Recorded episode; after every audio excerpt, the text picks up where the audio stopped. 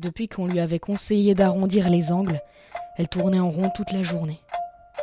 Ceux qui ont un compas dans l'œil, en plus de souffrir beaucoup, étaient admiratifs de sa perfection, mais ceux qui avaient le sens de la poésie se désolaient d'un tel gâchis.